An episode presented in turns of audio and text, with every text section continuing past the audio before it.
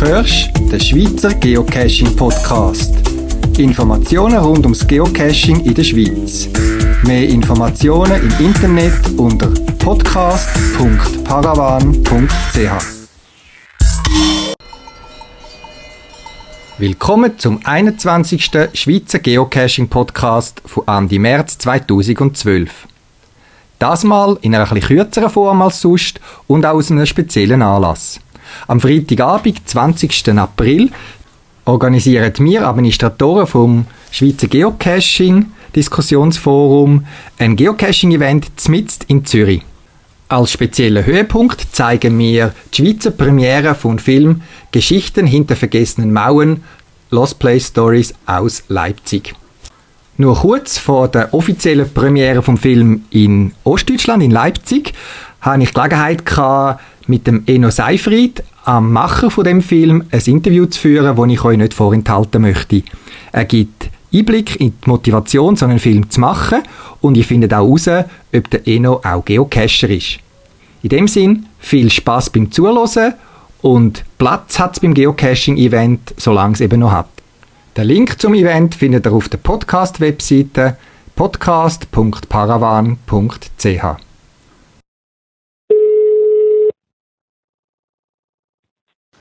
Enno Seifried, hallo?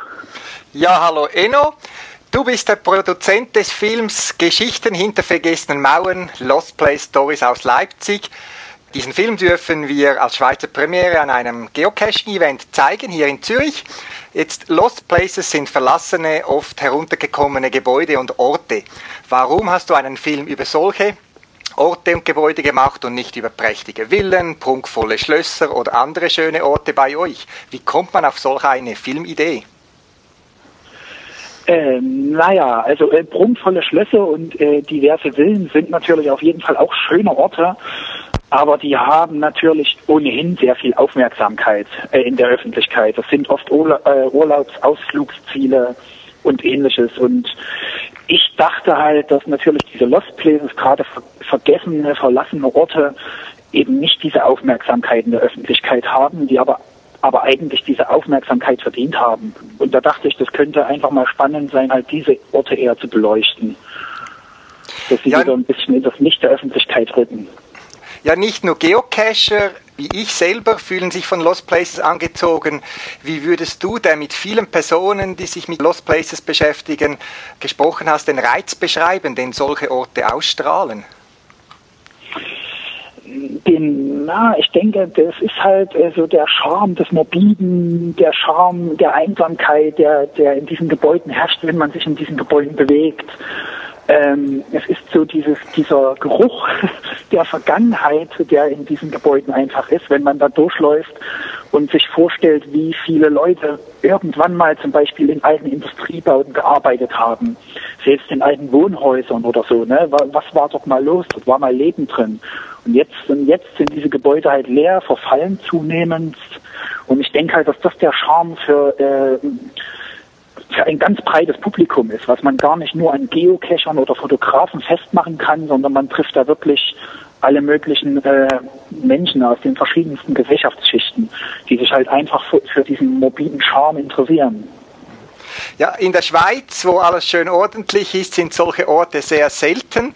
Kannst du uns Schweiz kurz erklären, warum ihr bei euch in Ostdeutschland besonders so viele davon habt? Ich denke, äh, gerade im Osten von Deutschland liegt das daran, dass wir äh, nach der Wende, äh, also vor der Wende war in Ostdeutschland alles Volkseigentum. Das nannte sich VEB, alles waren volkseigene Betriebe. Und dann kam sozusagen die Wende und mit dem Fall der Mauer sind diese Betriebe privatisiert worden, sind größtenteils sofort pleite gegangen, weil der Bedarf der Produktion plötzlich nicht mehr da war. Und also ich denke, das ist so ein großer Hauptteil, warum heute so viel davon da ist. Die Gebäude wurden wirklich von einem Tag auf den anderen verlassen. Deswegen sind diese Gebäude auch noch teilweise völlig möbliert. Die sind wirklich noch voll, wenn man da reingeht heute. Und, und es fand sich einfach niemand, also keine Investoren direkt nach der Wende, die diese Gebäude übernommen hätten. Und die stehen halt bis heute noch da. Und natürlich ist es meistens billiger neu zu bauen, statt diese Gebäude denkmalgerecht zu sanieren.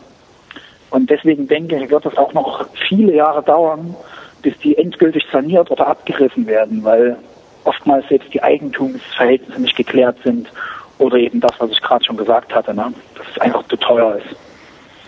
Ja, wie es sich für einen guten Dokumentarfilm gehört, wirst du verschiedene Seiten des Themas beleuchten. Geschichten, äh, Leute, die an den Orten gearbeitet haben, bis hin zu Geocachen und anderen Gruppierungen, die sich äh, an Lost Places erfreuen. Wie bist du an all diese Personen und Informationen gekommen? Äh, das war natürlich harte Recherchearbeit, äh, bevor der Drehbeginn eigentlich losging. Also als ich mich am Anfang dafür interessiert habe, überhaupt äh, diesen Film zu machen, habe ich natürlich ganz viele E-Mails verschickt, habe ganz viele Leute angerufen, habe im Internet recherchiert, äh, mir sozusagen erstmal Informationen über diverse Gebäude überhaupt eingeholt, habe dann versucht, Eigentümer äh, zu finden, denen diese Gebäude gehören, beziehungsweise Zeitzeugen, die irgendwann in diesen Gebäuden gearbeitet oder gelebt haben. Ja, das war eigentlich so ein, dann ein, wirklich ein Großteil der Arbeit, bevor man überhaupt losdrehen konnte. Ne? Und ja, und so ist man dann nach und nach an Leute rangekommen. Da gab es auch Rückschläge. Viele wollten damit nichts zu tun haben, haben gesagt, das Thema Lost Place ist negativ behaftet. Andere Eigentümer waren sehr freundlich, haben das sofort zugelassen. Zeitzeugen, die haben sich sehr gefreut, dass sich jemand diesem Thema annimmt. Und so kam dann eigentlich so eins zum anderen, ja. Gibt es Begegnungen, die dich während dem Film besonders berührt oder überrascht haben? Ähm, auf der einen Seite sind natürlich äh, gerade die Begegnungen mit den Zeitzeugen äh, für mich äh, sehr interessant gewesen.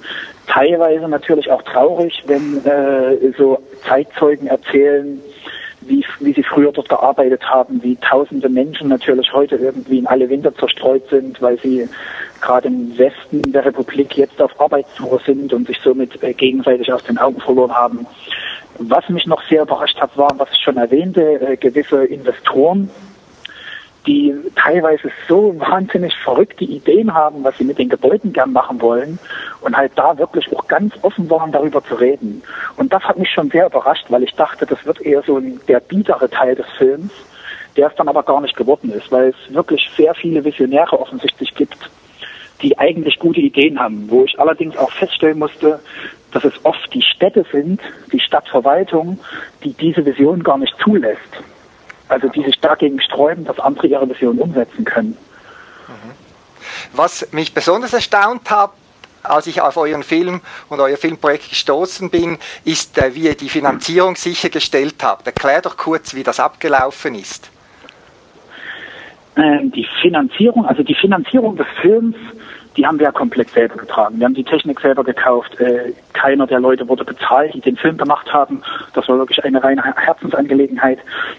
Und die Premiere wollten wir natürlich in einem Lost Place machen und haben uns dazu einen der monumentalsten Lost Places hier in Leipzig rausgesucht und haben, und das konnten wir nicht finanzieren, weil wir dafür ca. 6000 Euro brauchten und haben das dann bei einer Crowdfunding Plattform, die sich Vision Bakery nennt, eingestellt und dort können sozusagen, äh, dort können sozusagen äh, Interessierte können dort äh, mit Geld unterstützen und bekommen dafür eine Gegenleistung. Und in unserem Fall waren das halt DVDs, CDs der Filmmusik oder halt Eintrittskarten für die Premiere.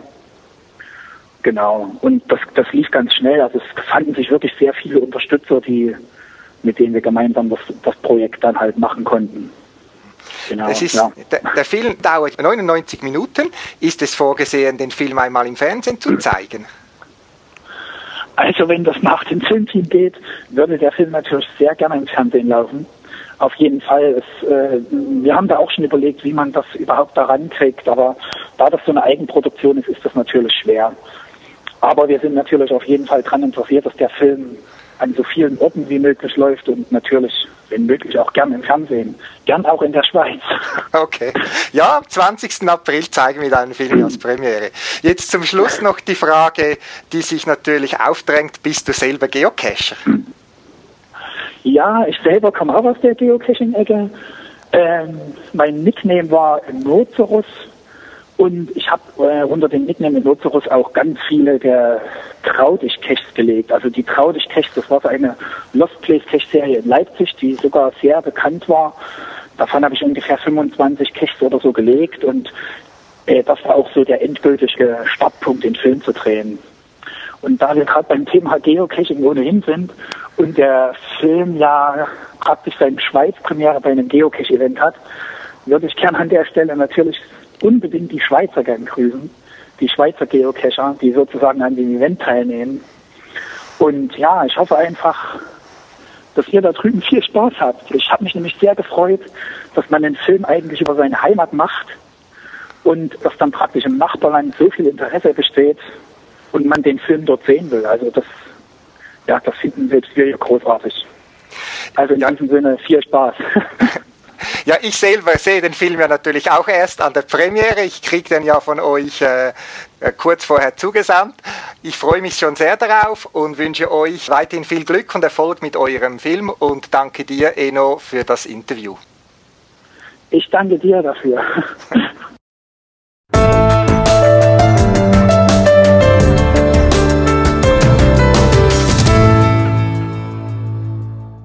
Das wäre es auch schon wieder für das Mal vom Schweizer Geocaching Podcast.